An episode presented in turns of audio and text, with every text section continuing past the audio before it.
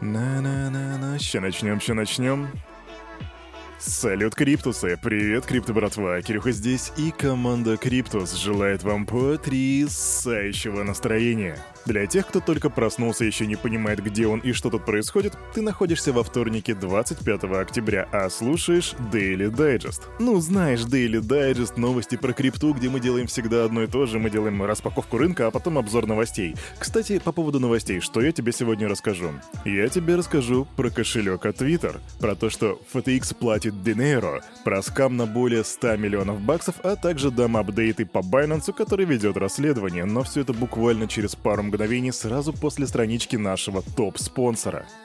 Крипто-кошельков много, но команда Криптус ставит лайк лишь одному. Мобильный DeFi кошелек OneInch. Здесь ты можешь покупать криптовалюту с помощью обычной банковской карточки. Ну и, конечно же, хранить, пересылать и обменивать свои токены по максимально выгодным курсам с доступом ко всем децентрализованным биржам. Расширь свои криптогоризонты с мобильным DeFi кошельком OneInch. Качай на Android и iOS. Ссылка в описании.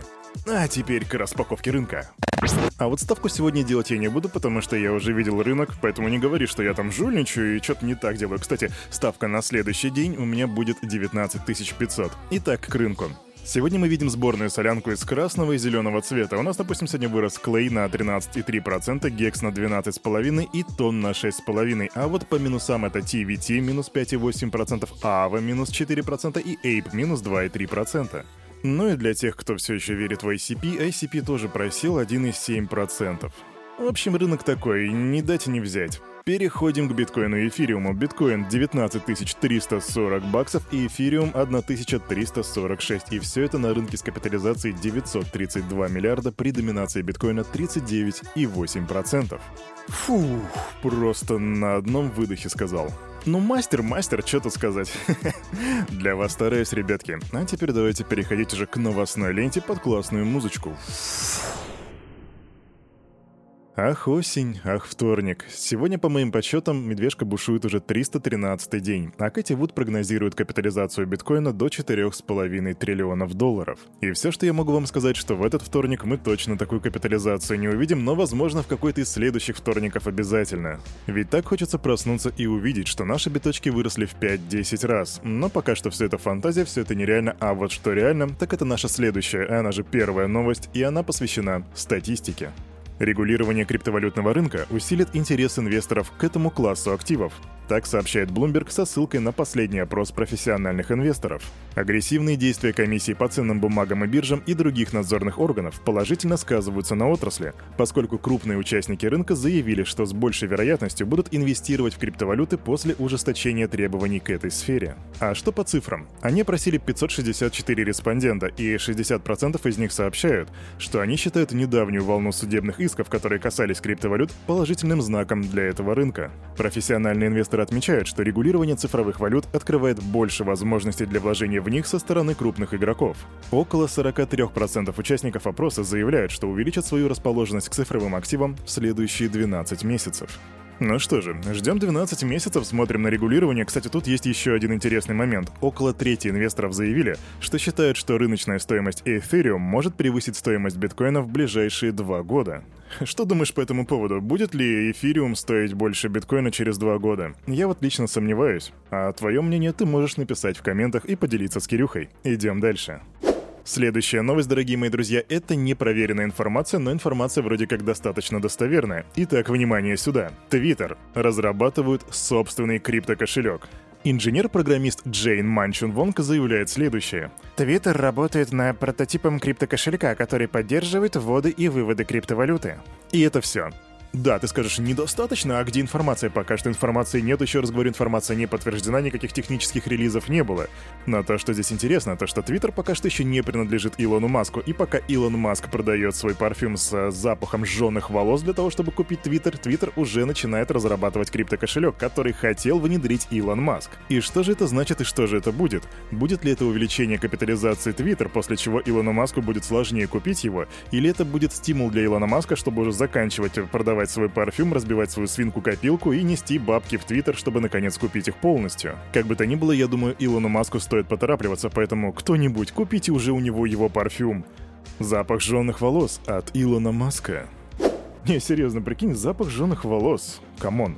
Так, а у нас тут новость про то, что FTX раздают бабло. Но сперва, с чего все началось? А все началось с того, что пользователи поставщика ботов для автоматической торговли, которая называется 3Commas, сообщили о том, что они потеряли свои средства после того, как у FTX, по идее, утекли API-ключи. Однако позже выяснилось, что утечка произошла из-за фишинговых атак, и что FreeCommerce, и что FTX в этом не виноваты. Но несмотря на это, FTX, как я говорил раньше, благородные ребята и решили раздавать бабки направо и налево, и теперь будут выплачивать компенсацию пострадавшим пользователям в размере 6 миллионов долларов. Сэм Бэнкман-Фрид, конечно, сообщил о том, что обычно FTX не компенсирует убытки юзерам, которые были обмануты поддельными приложениями других компаний, но тем не менее в этот раз они сделают исключение и готовы просто в эту проблему кинуть бабками. 6 миллионов долларов улетает на решение этой проблемы. Идем дальше.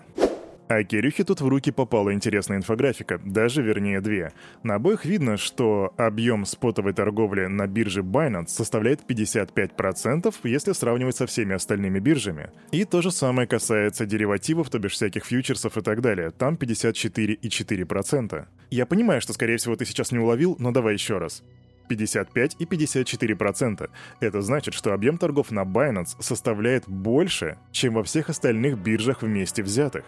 И пока Сэм Бэнкман Фрид раскидывается баблом, Binance начинает укреплять позиции, чего, допустим, стоит их последний move с BUSD, когда они отменили другие стейблкоины за исключением USDT и сказали, что теперь у нас будет BUSD, то бишь наш стейблкоин. После вот этого хитрого китайского трюка BUSD занимает уже 15% от всего рынка стейблкоинов, а его доля торговли почти что 22%. Сэм Бэнкман-Фрид назвал конвертацию USDC в BUSD второй великой войной стейблкоинов, а первая, кстати, была в 2018 году и закончилась тем, что USDC и USDT вытеснили TUSD, GUSD и USDP. Война стейблкоинов, знаете, звучит как название для какой-нибудь криптокнижки.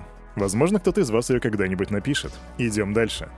Да, война стейблкоинов, там было всякое, и мошенничество, и скам. Кстати, насчет скамных новостей, у нас тут скам на 100 миллионов долларов, и это почти никак не связано со стейблкоинами.